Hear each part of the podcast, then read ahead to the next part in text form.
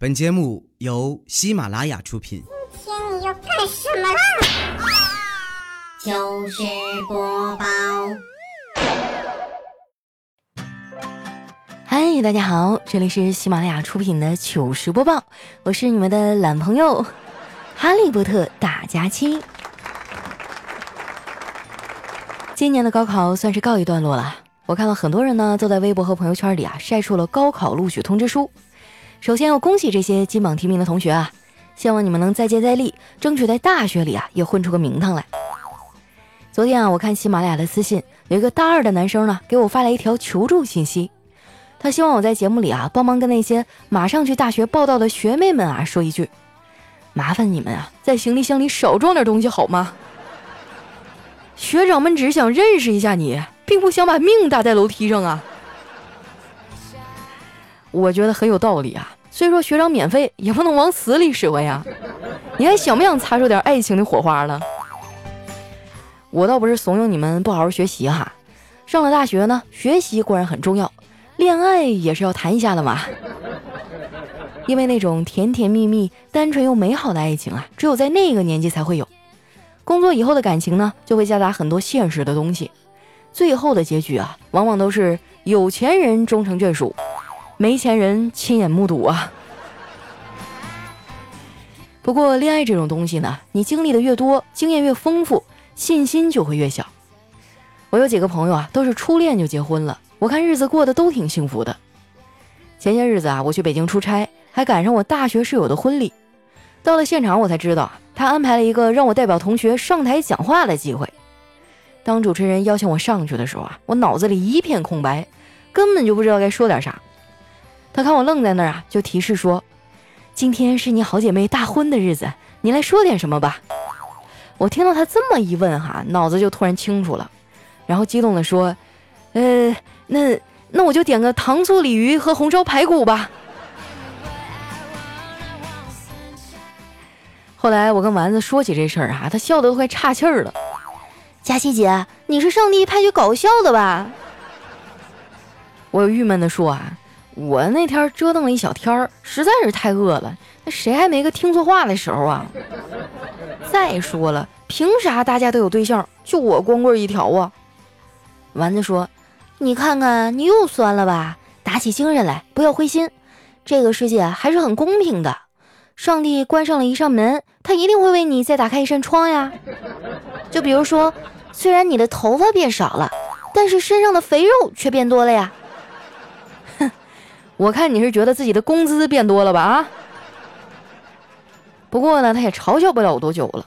我相信啊，我很快就会瘦下来。为了减肥，最近我每顿都吃的很少，零食也基本都戒了。你看这个月都快过完了，我也就昨天才吃了一包薯片，这吃的还不咋消停。因为我吃的时候呢，我们家的狗啊一直可怜巴巴的望着我。养过狗的朋友应该都知道啊，狗不能吃太咸的，所以呢，我就没给它。啊，他在一旁啊，馋得直流口水啊，盯着我看了好一会儿。啊，后来觉得可能是自己也没戏了，就跑到那狗窝旁边，把他的玩具球叼过来，放在我的面前。那意思呢，好像是让我陪他玩一会儿。我拿过球啊，跟他扔着玩了一会儿，结果几个回合下来，那球就滚到了沙发底下。这一下狗不干了，就在旁边不停的叫唤呀。我怕吵到邻居啊，就随手把薯片放到沙发上。趴在地上啊，把那个沙发底下的球给掏出来了。等我好不容易弄出来呀，坐回到沙发上的时候，我才发现我的薯片不见了。然后，哎，我就看见我们家卷卷啊，在角落里疯狂的吃我的薯片。那一瞬间，我突然就醒悟了，就我这智商，我恐怕根本就不适合养狗啊。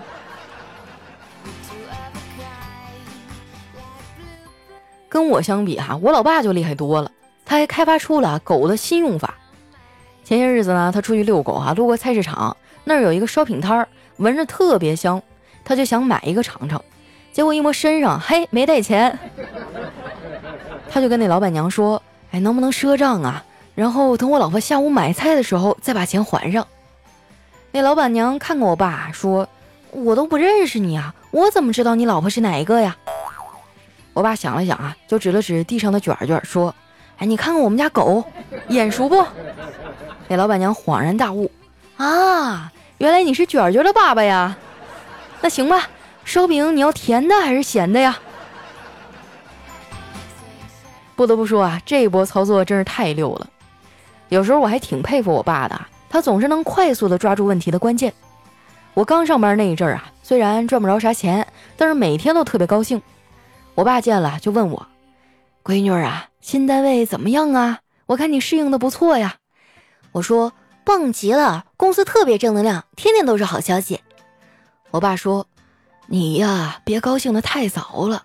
如果你从没听说过你所在公司的坏消息，一向只是听到好消息的话，那不用怀疑，这说明你只是个初级员工啊。”过来人的智慧啊，真是让人信服。你看，现在这么多年过去了，我还只是个初级员工。不过，我对自己的定位更准确了一些。以前刚上班的时候啊，我觉得以我的能力啊，只要我努力，我就可以做到 CEO。而现在呢，我发现啊，我只能做 PPT，甚至有的时候还得做到半夜。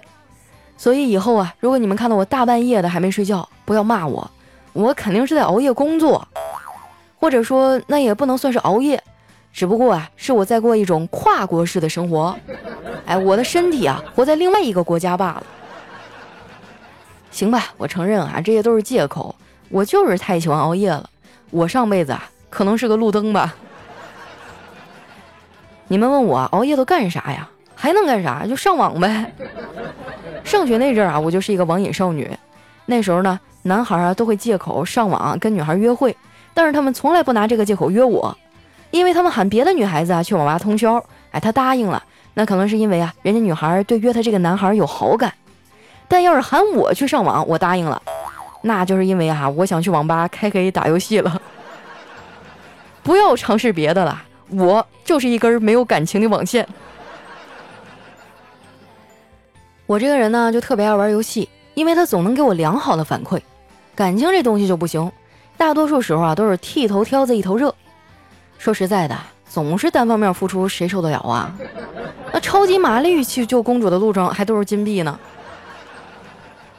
我觉得我现在上上网、遛遛狗，哎，没事儿逗逗侄子侄女，生活也是挺美好的。说到这个，小慧和妮妮的暑假算是正式开始了。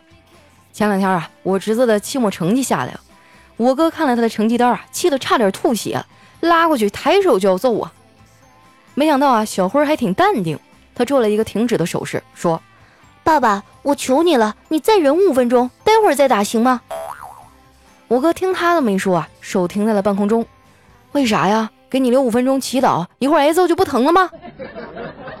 小辉啊摇摇头说：“不是，还有五分钟，我妈就到家了。你等会儿她，你们俩一块儿打，省得五分钟之后我还得再挨一顿。”我觉得啊，他们俩这么教育孩子，特别不好。但是话又说回来了，这孩子确实有点欠揍。前些日子呢，新闻总报道一些恶性事件，哎，我妈就害怕了，让我教家里俩孩子啊一点安全常识。我一听这是好事儿啊，我就捡了一点实用的给他们讲了讲。讲完了，我就问小辉儿：“小辉儿啊，听懂了吗？”他点点头。我接着说：“那如果妹妹不小心把家里的钥匙吞进肚子里，你该怎么办呢？”哎，小慧啊，想了一会儿说：“咱们家住一楼，我可以从窗子里爬进来。”哼，合着我讲半天都白讲了，是不是？我就生气的对他说：“你把我说话当耳旁风是不是啊？真是对牛弹琴。”小慧啊，就一脸无辜的看着我说：“姑姑，琴就应该对着牛弹啊，对着人弹，他听完还要发表感想的。”这孩子啊，我真是拿他没辙了。不爱学习不说，还特别爱拽词儿。上次呢，我们一家子啊去参加亲戚的寿宴，饭局上他非要送祝福，结果站起来以后憋了半天，才挤出来一句啊“寿比昙花”。哎，怎么听都好像一句很有礼貌的骂人话。我估计啊，他也就是占了年纪小的便宜啊，要不然当场就得被人打死。语文都这么差了，他也不好好上语文课，一上课就捣乱。之前呢，他们语文老师啊讲比喻的修辞手法，说他们班级里的孩子呢都是祖国的花朵。结果这熊孩子听完啊，呲溜一下就跑出去了。大家还没反应过味儿呢，他就又回来了，然后呢往教室里扔了一个马蜂窝，还随手啊把教室的门给反锁了。就这孩子啊，比我小时候都皮。不过呢，这跟家里的教育方式有关系。我们家对孩子啊，基本上就是放养。我爸妈当年对我，我们哥俩也是这样的。这样的教育模式呢，就导致爸妈跟我们的情感啊，根本就链接不上。就算到了现在啊，我都工作这么久了，我爸妈还是不了解我。他们总是叮嘱我啊，让我工作不要太累啊，却不知道我有多能偷懒儿。我也不是故意要偷懒的哈，其实我每一天都是元气满满的一天。只是过了零点啊，我还在熬夜刷剧玩微博，所以提前把元气都用完了。对于我们上班族来说啊，周五就是最幸福的一天了。哎，你们有没有这样一种感觉哈？就是放假的前一天晚上，远远爽过真正放假的那几天。我现在呢，就盼望着国庆假期赶紧来了。这次呢，我一定要出去好好玩几天。你们发现没有啊？就是之前朋友圈一直都是三天可见的朋友。如果突然打开了全部的朋友圈，那大概就是他认识了新的啊可以发展的对象，或者是说出去玩啊要晒照片了。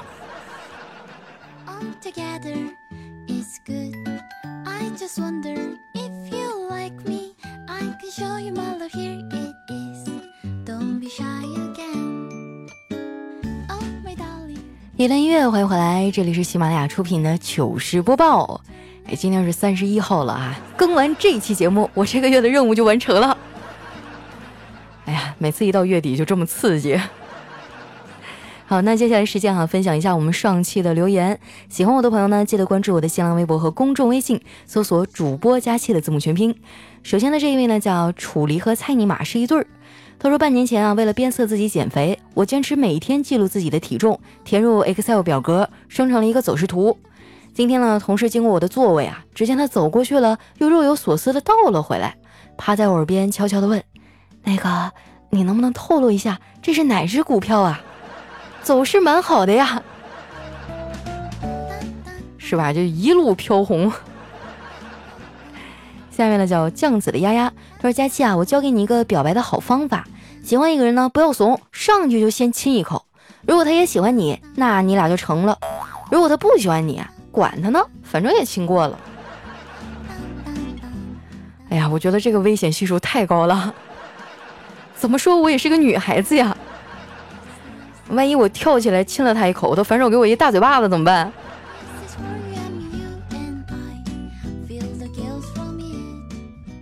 下面呢叫小蜗装牛，他说那天啊，儿子问我什么叫衬托，我告诉他，衬托呢就是通过一个事物啊，反映另一种事物或者现象。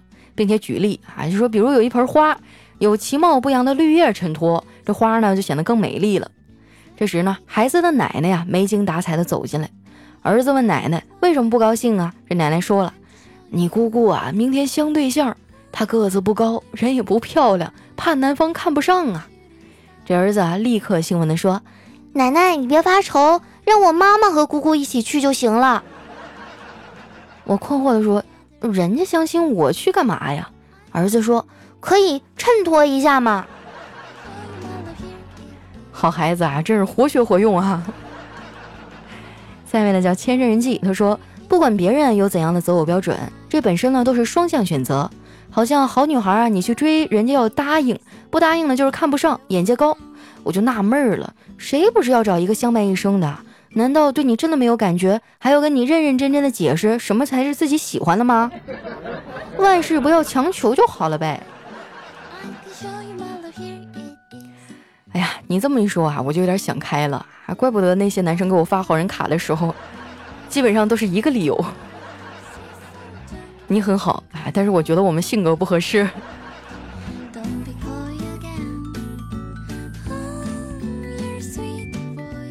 下面呢叫记忆里的一抹浅冬。他说吃过晚饭啊，媳妇儿在敷面膜，我和儿子做家务，我就问他，儿子想要个弟弟还是妹妹啊？儿子来了一句，当然是弟弟了。爸爸，你想生了弟弟啊，以后就是我们三个人做家务了，伺候一个女人。要是再生个妹妹，那就得伺候两个女人了，那日子还有的过吗？哎，这小小年纪哈，想问题就已经这么深刻了。下面呢叫失眠梦哈，他说邻居家小朋友呢刚幼儿园放学，就听到他爸妈噼里啪啦的揍了起来。我过去问问咋回事啊？他爸说，这熊孩子，幼儿园老师说，现在整个班的女生都围着他转，他把女生的东西都藏起来，然后装成半仙儿，看手相找东西。听完了，我就赶紧冲回家教我儿子这个好办法。哎，我觉得有些人撩妹儿啊，就是天生的，就就就人家脑子里就有那么多的手段，就不像我们这些人啊，笨了咔叽的。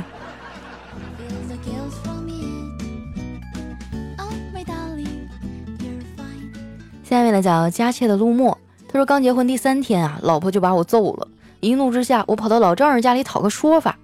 丈母娘了解以后啊，劝导我：“你们俩投缘，这还没过磨合期呢，回去好好磨磨，以后会好的。”多年以后啊，我磨没了脾气，磨光了勇气，磨亮了脑门，磨高了发际线，磨死了爱情，磨出了亲情，甚至磨穿了地板。哼，投缘，我信他个鬼呀！但凡吵架，我总是那个被摁在地上摩擦的人。哎呀，谁说不是呢？我觉得很多男人都在经历这个过程，所以结婚之前一定要好好挑挑啊，挑一个真正温柔的姑娘。就比如说我。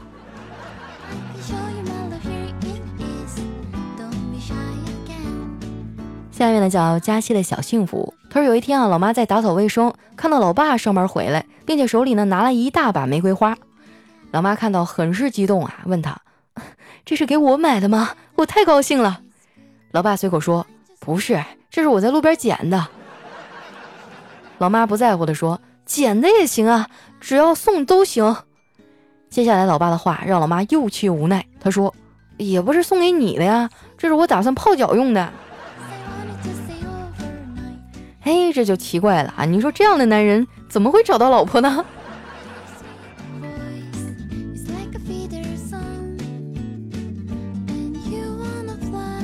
来看一下我们的下一位啊，叫风华过。他说，隔壁呢搬来一对父女，女孩是个学生。最近呢，这女孩天天被他爸打得跪地求饶，不知道什么原因。昨天在楼下偶遇女孩啊，我就好奇的问她：“你为什么天天挨打呀？”这女孩犹豫了一下说。我在学校交了个男朋友，被他发现了。我说交男朋友也不至于天天打你吧？难道他不是你亲爸？女孩说他是我干爸。咦，这个故事情节有点扑朔迷离了啊。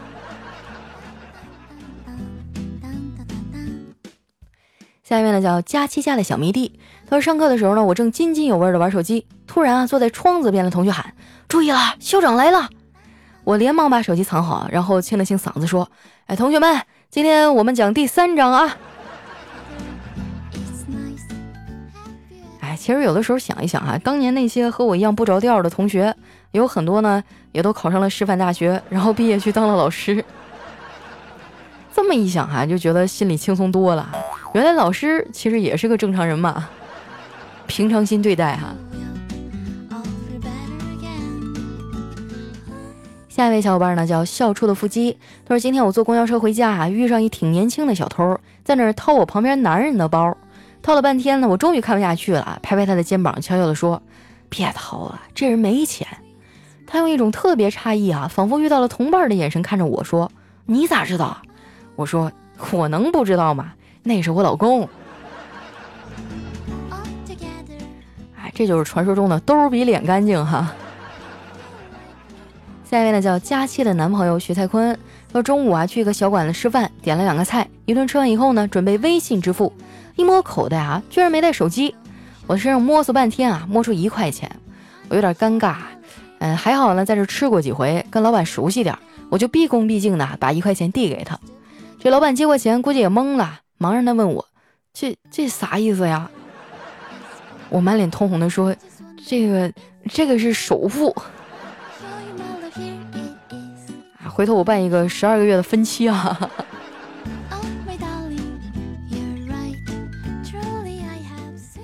那叫特爱佳期，他说今天早上起床哈，突然发现自己的房间电脑是开着的，我想坏了，肯定是我爸昨晚动我电脑了。果然过了一会儿，我爸一脸严肃的走进我的房间，坐在我的床边说：“儿子，你是不是？”我说：“我错了，爸，不是，你是不是没钱啊？”没钱，你跟爸说呀！啊，我爸说你是不是在偷偷的卖花啊？啊，我翻了你的聊天记录，一群人都在向你要种子呀。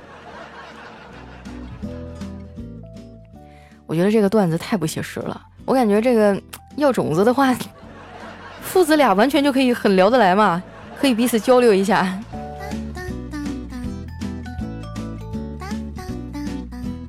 下面呢叫佳期的宠物小松鼠，他说：“老婆对我说，老公啊，等我以后有钱了，我就给你换一个豪车，让你在朋友面前长点脸面，怎么样？”我说：“老婆，你这想法不错，但是我觉得还有不妥之处。”老婆问：“为什么呀？有什么不妥的？”你想想啊，我开一豪车，然后拉着你，当你从豪车上下来的时候，嘿，我觉得什么面子都没有了。我就想问一下兄弟，医院的网速快不快？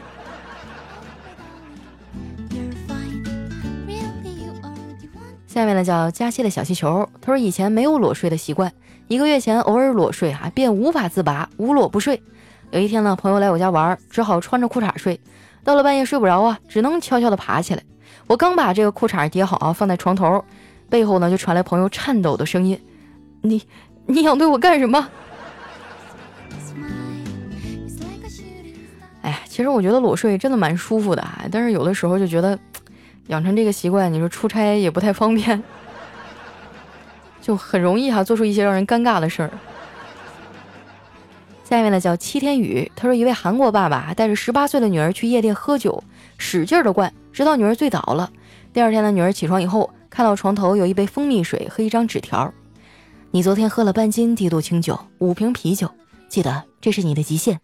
爸爸不能照顾你一辈子，以后自己要有分寸。”这底下网友各种的点赞啊。结果一东北的爸爸呢想效仿一下，也带着女儿去喝酒，于是从火锅到大排档，从 KTV 到酒吧呀。这老爸喝吐了四五回，趴在桌上，这女儿扯着脖子喊：“干啥呢，爸？你干啥呢？能不能喝了？养鱼呢？”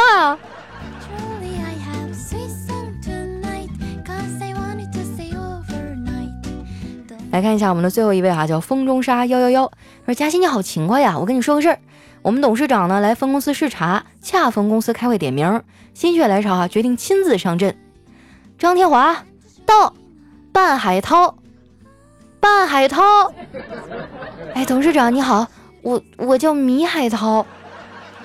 这打字员快步上前，董事长啊，对不起，这份名单我打错了。这董事长呢，严肃地批评了打字员工作马虎，让他回家写检讨。同时呢，表扬了米海涛有勇气、有魄力，敢于指正领导的错误，是一个中规中矩的好员工。第二天呢，这打字员啊，因为检讨态度诚恳、知错能改，升任了人事部副经理。而米海涛呢？则是因为左脚先迈进公司，有负于董事长的夸奖而被开除了。啊，这个就是君要臣死，臣不得不死。好了哈，那今天留言就先分享到这儿哈。喜欢我的朋友记得关注我的新浪微博和公众微信，搜索“主播佳期”的字母全拼就能找到我了。有什么好玩的段子啊，可以留在我们节目下方的留言区。那最近哈，我们这个留言区可能出了点问题，有些人反映了说这个段子留着几条哈就不能再留了。那没关系啊，你稍等一会儿哈，然后再留一下试试。最近呢，我也在跟技术反映了哈，但是我们这个技术小哥的反应弧有点长，还是非常感谢大家的支持了哈。那咱们今天节目就先到这儿了，我们下期再见，拜拜。